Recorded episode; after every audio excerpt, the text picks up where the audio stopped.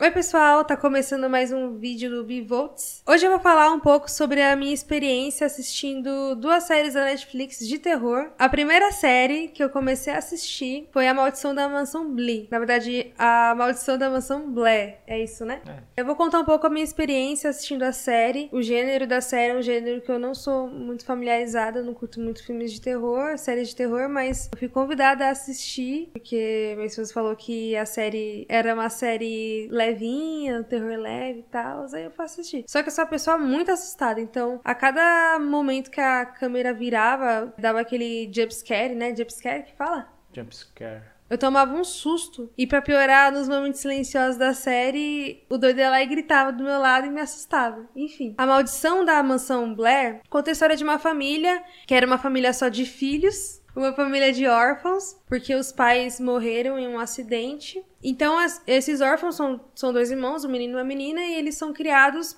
pelos criados eles são criados pelos criados da mansão. Então, o tio não quis cuidar das crianças, motivos quais eu não vou citar aqui, porque mais spoiler do que eu já estou dando, né? Enfim, elas têm que ficar com um tutor, um tutor ou uma. Um quem? Babá. Babá não, babá acho que. Na série ninguém fala que é babá, é tutora, né? Não, tem uma, uma hora que ela assume que é babá. É mais ou Mas menos. a, a outra babá, ela não gosta de ser chamada de babá, mas ela também. É uma depois- babá. Depois cai a ficha, ela também se considera babá. Então, esse tio, ele não quer cuidar das crianças, que é o guardião legal. Então, o que, que esse tio faz? Ele contrata uma tutora para cuidar das crianças. Essa tutora, ela veio dos Estados Unidos e a história se passa em Londres. Então, ela vai para Londres para fugir de algo, não vou dizer o que. E aí, ela consegue esse emprego Fugir de babá. Aí, cê- aí é você que tá dando spoiler, viu? Não, eu. Se a pessoa tá indo pra outro país de alguma coisa, é óbvio que tá fugindo do passado. Cholar é passado. E agora ela tá caminhando no presente. Indo pro futuro. Então ela consegue o- a vaga de babá, vai pra mansão. É uma mansão no meio do nada, em Londres, onde estão as crianças, uma governanta, um cozinheiro e a jardineira. Assim que ela chega na, nessa mansão, já começam eventos estranhos. Você pode ir lá ver no início da série que tá, tem uma criança cantando sozinha no lago e ela chega, nossa, que canção bonita. Aí ela, que canção? Tô cantando nada.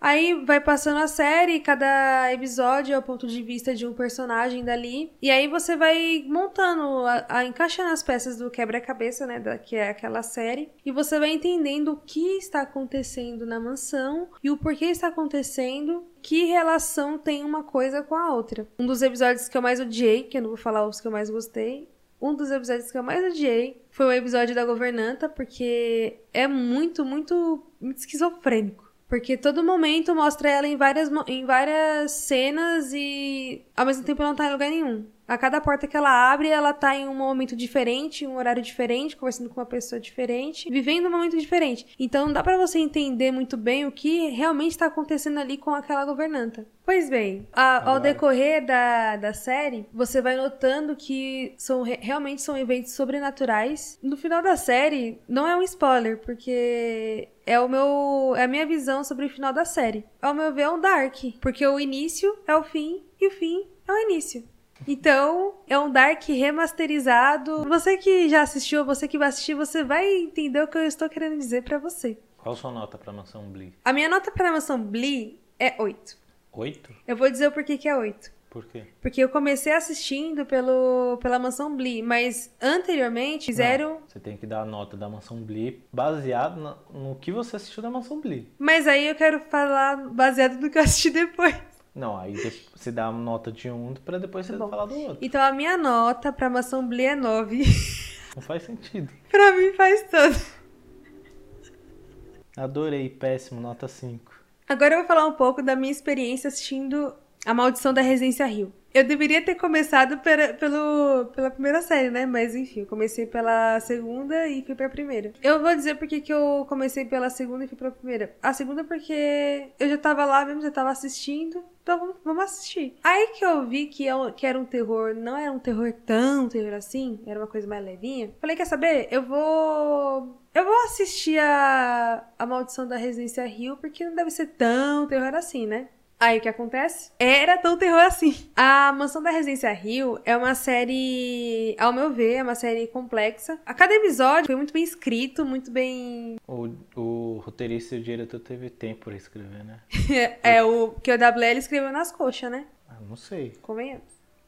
Demorou um ano pra lançar a diferença de tempo um da outra, então. É que as coxas dele eram muito grossas. O engraçado é que você vai ver nas cenas, você meio que não entende, meio que entende, você vai interpretando cada personagem, cada cena da sua forma. Horas você acha que é coisa da cabeça de um, horas você acha que realmente está acontecendo alguma coisa naquela residência. E depois, no, no presente, porque a série ela se passa em dois momentos, no passado e no presente. Quer dizer, hoje em dia tem, Tem, né? hoje em dia tem família de tudo. Mas homem, mulher e pet é família?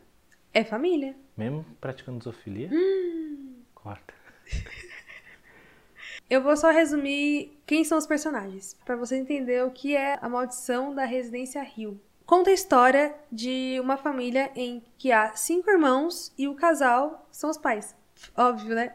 No passado, aconteceram eventos que não se sabe explicar o que eram. E aí tem, a, tem as cenas do passado, em que tem os pais das crianças, e no presente, em que elas já estão adultas. E graças aos eventos estranhos do passado, geram consequências no presente delas. Isso acontece com toda a vida humana. Tudo que acontece no passado reflete no futuro da pessoa, no presente, sabe? É real.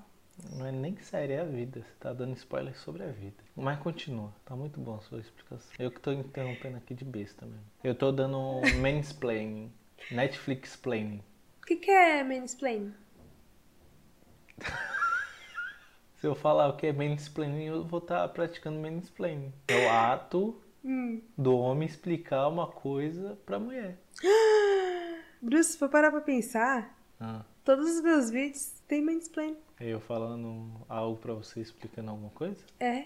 Enfim, o que acontece no passado reflete no presente. E ao longo da série, você vai, vai mostrando o que, que acontecia no passado. E aí você vai fazendo um comparativo, tipo, caramba, então é por isso que fulano de tal é assim. É por isso que fulano de tal é assado. E, e, e aí há personagens que você pega uma raivinha, mas depois você vai criando um carinho por aquele personagem porque você entende o que realmente aconteceu, o porquê que ele é daquele jeito. Fora a história em si, as cenas de terror são muito mais terror do que eu podia imaginar. São muito mais terror que a Mansão Blair. A Mansão Blair é um terror já previsível. E a Residência Rio é um terror que você não espera. Tem, você leva susto de lugares que você nunca imagina que você vai tomar um susto. Sei lá, você tá lá no banheiro fazendo xixi e você levanta assim no vaso na cabeça. Não tem isso no, na série, mas é o exemplo que eu tô dando. Fala aí um exemplo de, de susto da série, mas não dá spoiler. Só inventa uma. Inventa um susto que poderia ter na série. Você tá cozinhando feijão, abriu a. Você sabe que tem feijão ali. Você colocou feijão, terminou de cozinhar feijão, abriu a panela, o que tem lá dentro? Bu! Sorvete. Isso é uma coisa que ninguém espera e acontece na série. Muito assustador. Eu me assustaria, eu gritaria. Eu tô dando um exemplo, não quis. Napolitano, não! Cadê o meu feijão? Cadê o meu feijão? Mas é basicamente isso. Há um jogo de câmeras, a câmera fica girando pra lá e pra cá, a todo momento você acha, você tem a certeza que vai acontecer alguma coisa. Não, mas sabia que toda vez quando a câmera tá assim nos corredores. Tá girando é porque realmente tá Tem acontecendo coisa alguma que coisa. acontece. É, realmente acontece Não, alguma todas coisa. as cenas. Todas não. Todas. É que algumas eu tava com o olho fechado, né?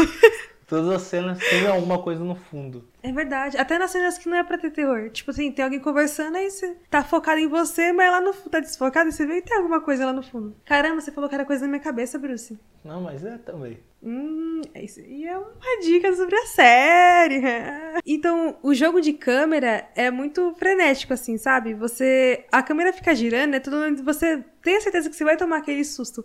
Eu acho que isso é o mais agonizante, porque você sabe que vai tomar aquele susto e você se prepara para aquele susto e você toma o susto e você percebe que você não tá preparado para tomar aquele susto. Então a série é uma coisa muito louca. As cenas de terror são é algo muito forte. Cameraman tá de parabéns. Tudo muito bem produzido. Ah, mas não é só ele que, fe- que faz as cenas. Não, quem filmou foi a câmera. o cara da, da. O cameraman, a maquiagem, o figurino, o pessoal do.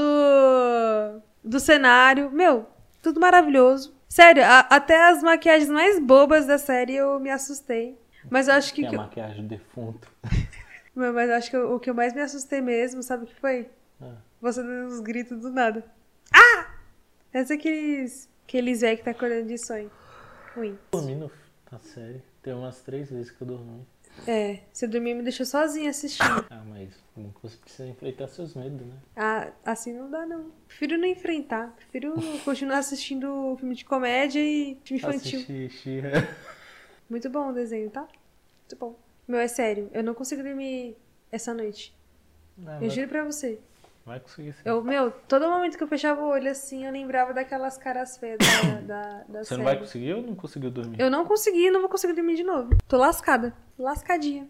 Tá, Qual a sua nota? A minha nota pra Mansão Rio é 10. Nota 10. Meu, a série é muito boa, cara. É um terror Mas maravilhoso. por que na outra você deu 9? Não, mas é porque a Mansão Blair é um terror muito previsível. Aí ah, o outro é terror muito bom, nota 10. E, sabe, e no final da, da Mansão Blair... Não, essa é a parte que eu gostei. Eu não vou mentir. Que é a Tá história... Spoiler. Ah, meu, não é spoiler. No final é bonitinho. Final é bonitinho. Tá ótimo, pronto, acabou. Então é isso, gente. Se vocês gostaram do vídeo, deixem um like, se inscrevam no canal e divulguem nas redes sociais. Eu também tô com um podcast Bivolts. Os primeiros dois episódios não tem no YouTube. Foram gravados realmente para o podcast, para a plataforma de, podcast. Tem- é, a gente tem até a musiquinha de fundo, cara. E esses dois últimos vídeos que eu lancei aqui no YouTube estão disponíveis nas plataformas de podcast. Então é isso. Se vocês gostaram do vídeo, deixem o like, se inscrevam no canal, divulguem nas redes e ouçam o Bivolts, que está maravilhoso, com convidados, só que eu futuramente, quem sabe. E é isso, galera. Tchau! Não, peraí, peraí. Tchau! Não vai conseguir virar porque vai derrubar o microfone. Acabou.